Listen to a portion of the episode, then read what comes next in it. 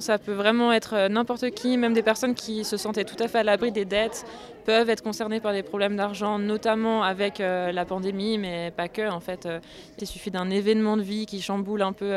tout ça, un peu les plans qu'on avait, qu'on avait prévus, et on peut se retrouver en situation d'endettement. Ça peut être des, événements un peu tragiques, une perte d'emploi, un, une séparation, un divorce, un accident, mais ça peut être aussi des événements plutôt heureux, comme l'arrivée d'un enfant ou un, un mariage qui peut un peu changer voilà, la donne au niveau financier.